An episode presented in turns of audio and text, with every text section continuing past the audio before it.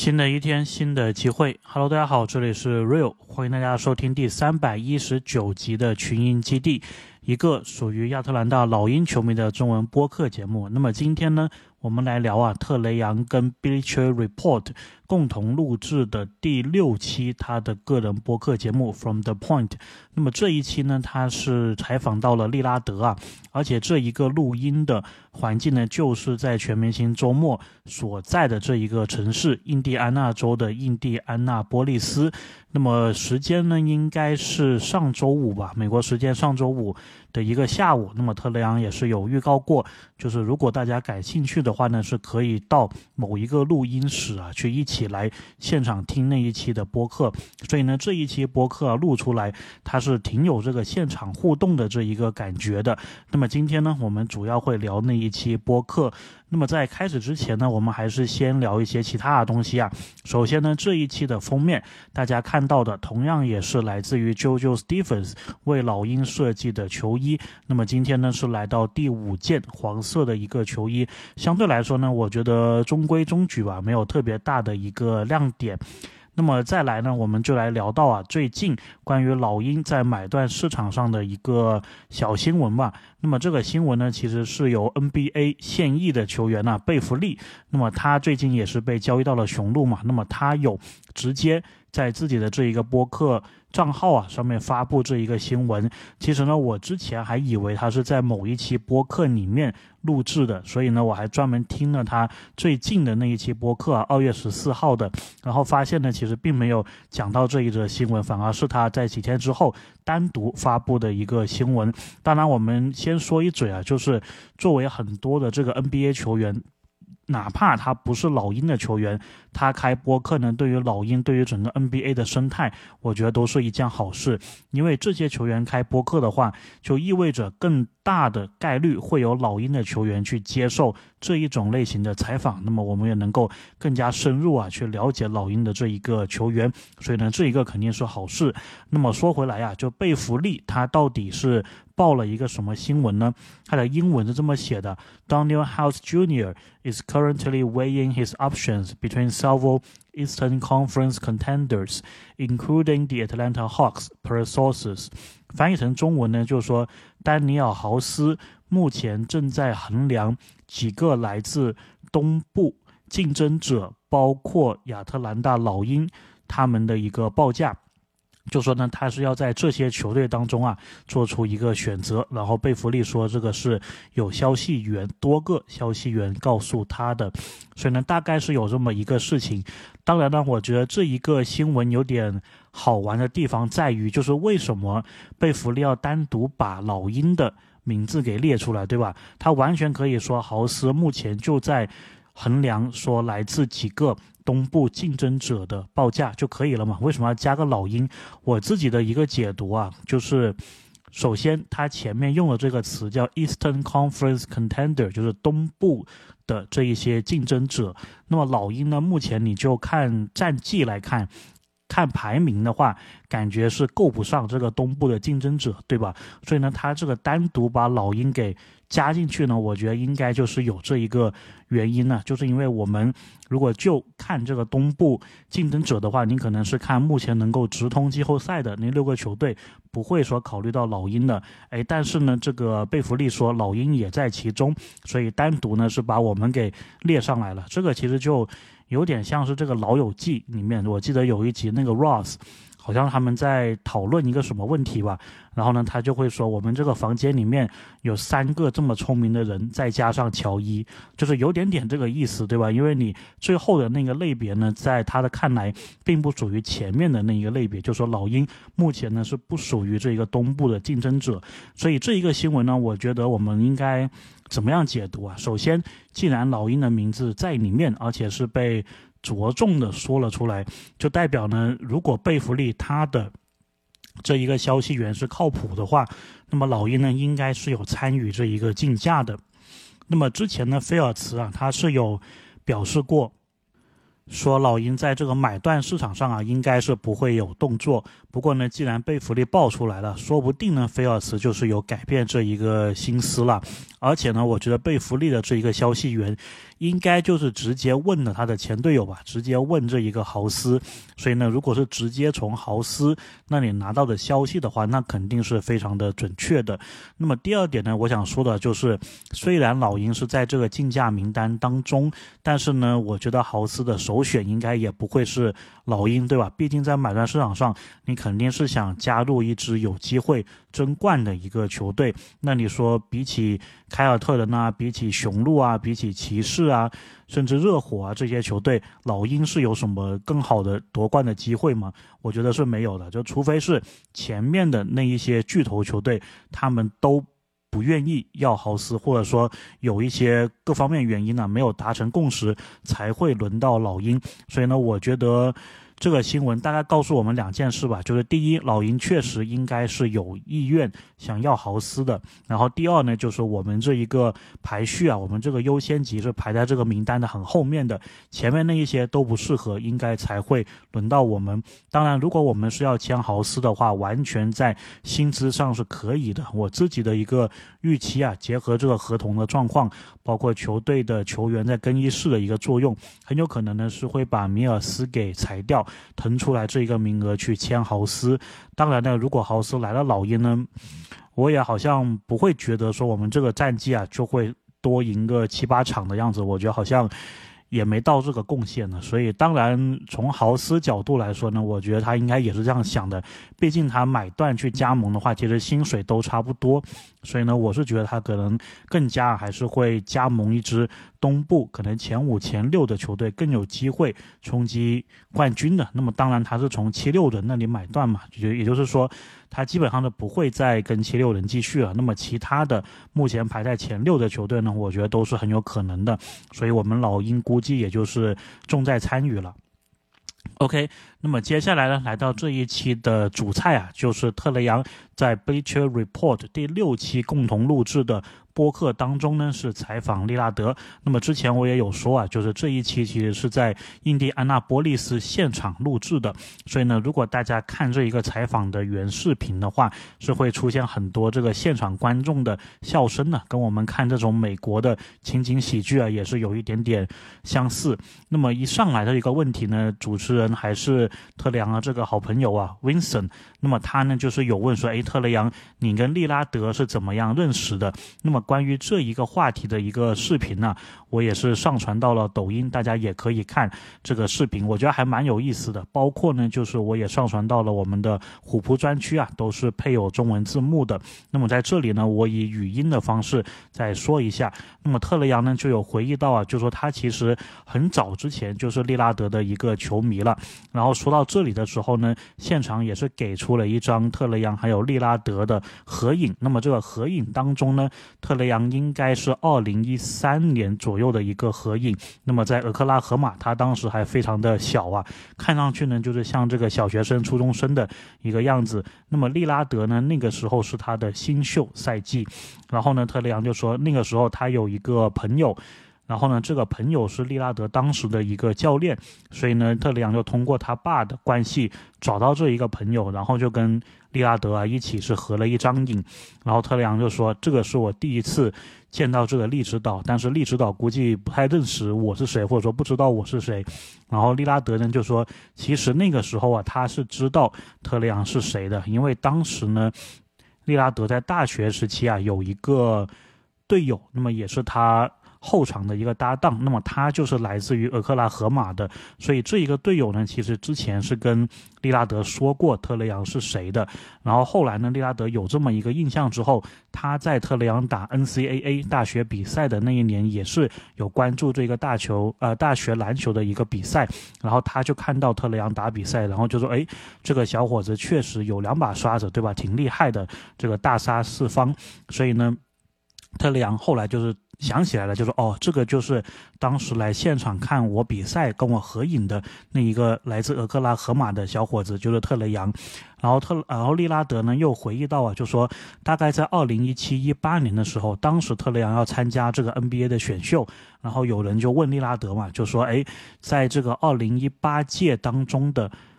球员里面，你觉得最好的控卫是谁？然后利拉德那个时候呢，他好像也不是很清楚，就是有哪些后卫。然后他印象当中呢，就说这个萨克斯顿，就目前骑士的萨克斯顿呢，应该是跟特雷杨同一届的。所以利拉德呢就随口说了一个，就说我觉得是萨克斯顿吧。然后这个话呢说出来之后，然后利拉德就回忆到啊，说当时特雷杨就给他发了个短信，就说。拜托，你怎么能够说他比我好？明明我是更好的。我觉得这个视频是蛮好玩的，大家一定要找回来看一看。就是利拉德，他其实我之前看他的采访其实不是很多啊，正儿八经的这个四十分钟采访看下来，这个是第一次。我觉得利指导讲话还是挺挺幽默的，因为当时利拉德有模仿特雷杨讲话的那个神态，他就说 “damn”，然后什么什么这样子，就是。反正我觉得那一个情境啊，就是我很难用语音的方式去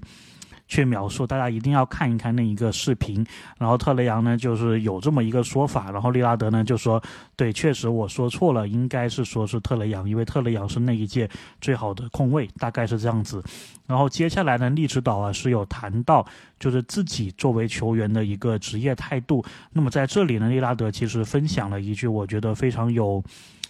价值的一段话，非常值得我们学习的一段话。他是觉得呢，他自己打球的一个自信心啊，并不是来自于觉得自己多么有天赋、多么有厉害，而是呢，他知道自己在训练当中是投入了多少，自己付出了多少。然后他也认为呢，有一些人，他们嘴上啊，经常说自己有很好的职业态度，但是遇到一些。不好的表现，遇到一些挫折或者被别人批评之后，就没有办法再反弹了。那么利拉德认为呢，这个其实就是代表他们实际上并没有像他们自己所说的那么有一个好的职业态度。但是利拉德认为呢，就是说只要他是不断的努力，他在训练当中付出投入的话，这一个投入的态度，这一个投入的量啊，是会让他拥有自信。他的自信的来源是在于此，而不是觉得说自己这个有多么厉害的篮球智商或者有多么。好的身体天赋，大概是这样子的。那么特雷杨呢？这里也补充了一句，感觉挺有哲理的话。那么特雷杨说，他呢平常都是。就从性格上，或者说他从小长大的一个环境里面呢，他都是属于比较安静、比较内向的一个球员。所以在篮球场上呢，他更多的是希望啊，以行动，以自己的一个行动来作为榜样。然后就这一点呢，特雷杨认为他是和利拉德很像的，就是以身作则。而且呢，他也说利指导平常在篮球场上也不是说话喊得最大声的那一个人，但是确实是最投入的那一个球员。那么特雷杨是说呢，你在黑暗当。当中啊，所付出的一个努力，总有一天呢，会在光明当中得到体现。所以呢，他们两个人相当于是一人来了一句非常有哲理的这一个话，这个是我多多少少没有想到的。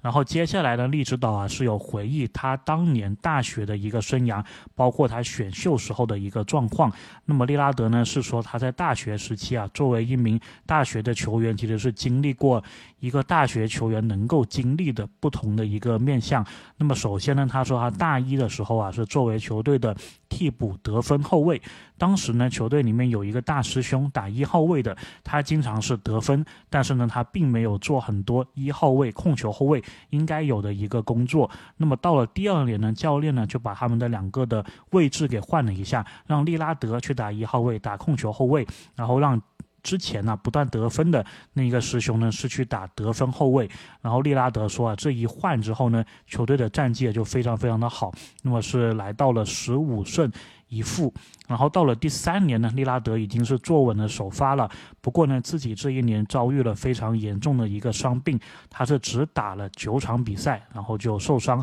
后面就没有怎么打了。然后再往后呢，就是到了选秀之前的一个联合试训。那么在参加这个联合试训之前呢，利拉德回忆到，他他当时对自己的一个选秀的行情的判断就是首轮末到次轮初。不过呢，在当时参加这个两天的联合试训的第一天呢，利拉德的表现是非常的好。他回忆呢，他应该是有一段时间投篮是完全是没有投丢过的。所以呢，那一天结束之后，他的这一个顺位啊，就马上的升到了乐透的一个行情。然后当时呢，第一天结束，他的经纪人就跟利拉德说：“哎，你第二天这个试训呢，你就不要参加了。”那么大概他的意思呢，就说你之前这一个行情啊是在首轮末嘛，现在呢能够到了乐透，所以这个经纪人是希望。能够帮助利拉德稳住这一个行情，那么接下来就很大概率啊，可能会在乐透左右是被选中。不过呢，利拉德回忆到说，他当时其实跟这一个经纪人刚认识没多久，所以好像不是很信他所说的话。所以利指导呢，当时是打了个电话给他爸爸，就问说要不要参加。那么最后呢，他们决定还是参加第二天的这一个试训。打第二天的这一个比赛，然后利拉德呢，他又是打得非常的好，所以他连续两天呢都是有非常优秀的试训的一个表现，所以呢，在第二天结束之后，他的行情啊就变成了前十了，然后最后呢也是在第六顺位被开拓者选中。那么这个是利拉德当时回忆啊，他选秀包括大学生涯的一些内容。再往后呢，主持人或者说特雷杨啊，其实有问利指导一个。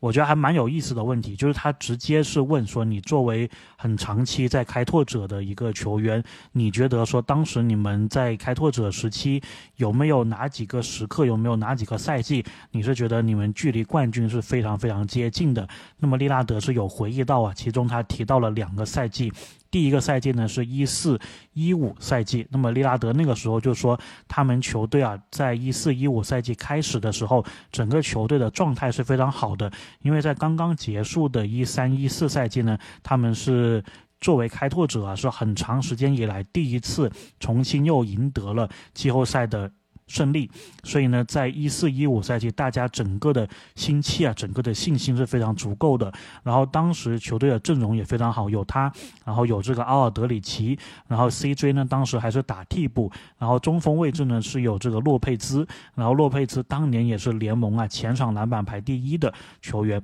然后这里呢又有一位老鹰球员呐，韦斯利马修斯，当时呢是打一个得分后卫的位置。然后他们的首发里面还有巴图姆，替补上呢还有。莫威廉姆斯，所以利拉德是说，当时啊那一个阵容啊是非常不错的，但是也是很可惜啊，最后没有办法夺冠。然后再接下来一个赛季呢，利拉德就说，二零一八到一九赛季，也就是开拓者打进西决的那个赛季啊，他认为呢也是非常可惜的。然后当时他们球队当中是有一些伤病。所以呢，没有办法帮他们能够走得更近。然后呢，他们在西决的时候啊，是输给了受伤。就是有受伤情况的勇士队，因为当时呢，杜兰特啊是出现了一个受伤的情况，所以利指导回忆起来呢，他是觉得那一个赛季是非常可惜的，因为知道勇士那边也有伤病，他们其实是一个非常好的能够跨过勇士的一个机会，但是最后呢，也是很遗憾呢，还是被勇士给横扫了。那么利指导认为，一四一五赛季、一八一九赛季是他在开拓者时期啊最有机会。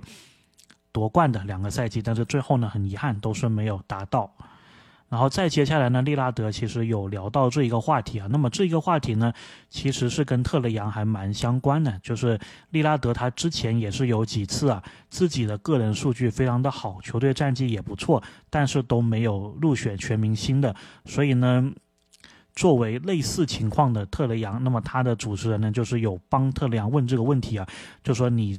有。没有觉得说好像有点遗憾呢，或者说你有没有觉得说这样子好像不太公平？那么利拉德是有回忆到，他说他应该是有三个赛季吧，都是场均二十七分、二十六分左右。但是呢，除了有一次是伤病替补的形式进全明星以外，另外两个赛季啊都是没有进全明星的。那么利拉德当时落选的第一反应呢，就是说觉得别人不喜欢他，觉得别人讨厌他，所以才不选他的。他说后来呢，他随着自己资历还有年龄的一个增长啊，他慢慢的会意识到，就是说大家更加愿意呢，是会把自己的鼓励还有荣誉啊，是给那些一直都有持续好表现的球员。所以呢，相当。于就是 NBA 啊，还是一个论资排辈的。当然，你如果想持续的进全明星，你必须啊要每年的表现都非常的高光。那么慢慢的，随着你的资历到了，大家就会认可你的。这个大概是利拉德的一个观点。随后呢，特雷杨这边呢也是结合时事，对吧？就问了一下雄鹿队的一些问题。那么他有问到说，哎，雄鹿最近是有换教练嘛？那么他就问利拉德说，你觉得这个换教练对你来说有哪些影响？有哪些地方是你需要重新适应的？那么利拉德就说呢，他其实在联盟当中啊，今年已经是他的第十二次，就是。开启一个新赛季了，就是第十二个赛季。那么虽然他这十二年当中呢，是第一次啊经历赛季中的。一个换帅，但是作为一个十二年的老兵，他觉得无论现在球队或者说这个 NBA 发生什么事情，他都可以做到这个不为所动了。那么对于他来说呢，到了一个新的球队，第一个赛季主要的挑战、主要的一个任务，还是说要适应这个新的球队、新的这一个打法。所以教练的更替呢，对他来说并不是说。最优先要考虑的那一个事情，不过呢，他也有点评到啊，之前他们的主教练格里芬，他说呢，作为菜鸟教练，目前看起来格里芬的这一个实验呢是失败了，所以呢，现在球队是换了更加有经验的里弗斯，而且里弗斯之前呢也是执教过巨星的教练，这个会让球队当中的球员更加能够承担起自己该有的一个责任，那么他自己也是预期啊，里弗斯会这样子要求他们。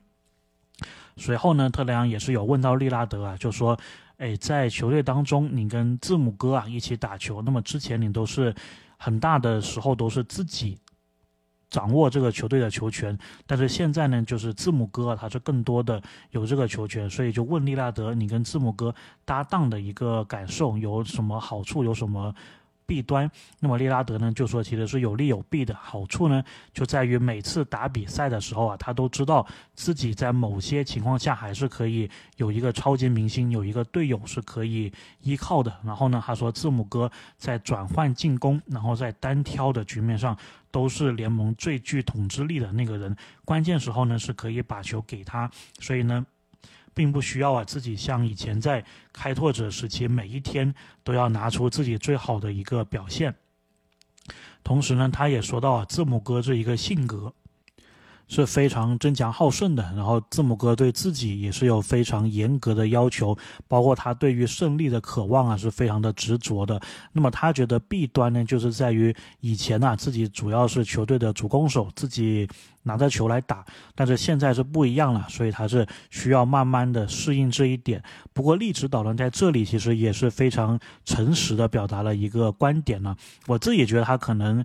不太会说这种话，因为感觉这种话呢像是外界对他的一个评论。不过利拉德呢这里还是很直接的、很诚实的说。那么他说了什么呢？就说，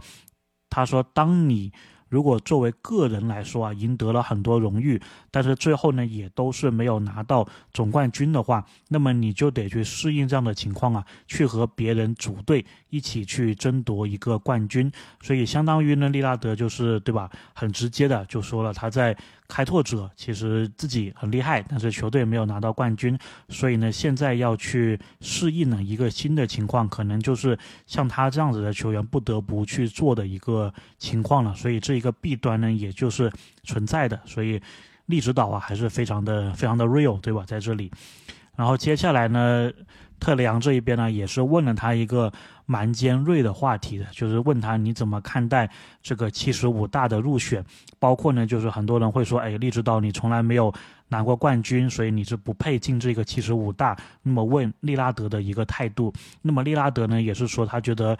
他觉得这种说法是让他觉得很烦恼的。他是不喜欢。别人说一个球员不够伟大，是因为他没有总冠军。那么利指导要看要说，就说你得看当年的总冠军是谁。然后他说，在乔丹的年代呢，很多人都没有总冠军，那个是因为乔丹活在他们的这一个年代。然后勇士王朝期间呢，很多人也没有拿过总冠军，对吧？很多人是被勇士淘汰的。然后利指导说他自己就是被勇士淘汰过几次。不过利指导一指导呢也是。很幽默的表示，就说如果有一天他自己拿到了总冠军，他很可能呢也会站到对面的这一个阵营说同样的话，就说别人没有拿过总冠军，所以就不怎么怎么样。那么这一点呢，特雷杨也是深表同意啊，而且现场也是哄堂大笑，就说他也会是会干一样的一个事情，所以这里还是蛮逗的。那么最后呢，其实主持人也是有提到啊，就是说特雷杨他会在近期在俄克拉荷马是开一个自己的一个篮球馆，那么大概呢是有八到九个场地，然后。利拉德呢也分享到啊，就说他其实也一直是希望能够回馈社区的。然后他也分享到说，他自己啊作为父亲，他是希望以后自己退役之后，能够让他的子女们呢明白他是怎么样获得一步一步的成功的，怎么样能够保持自己的一个初心，而不是说自己因为赚了很多钱，得了很多分，受到很多媒体的一个关注。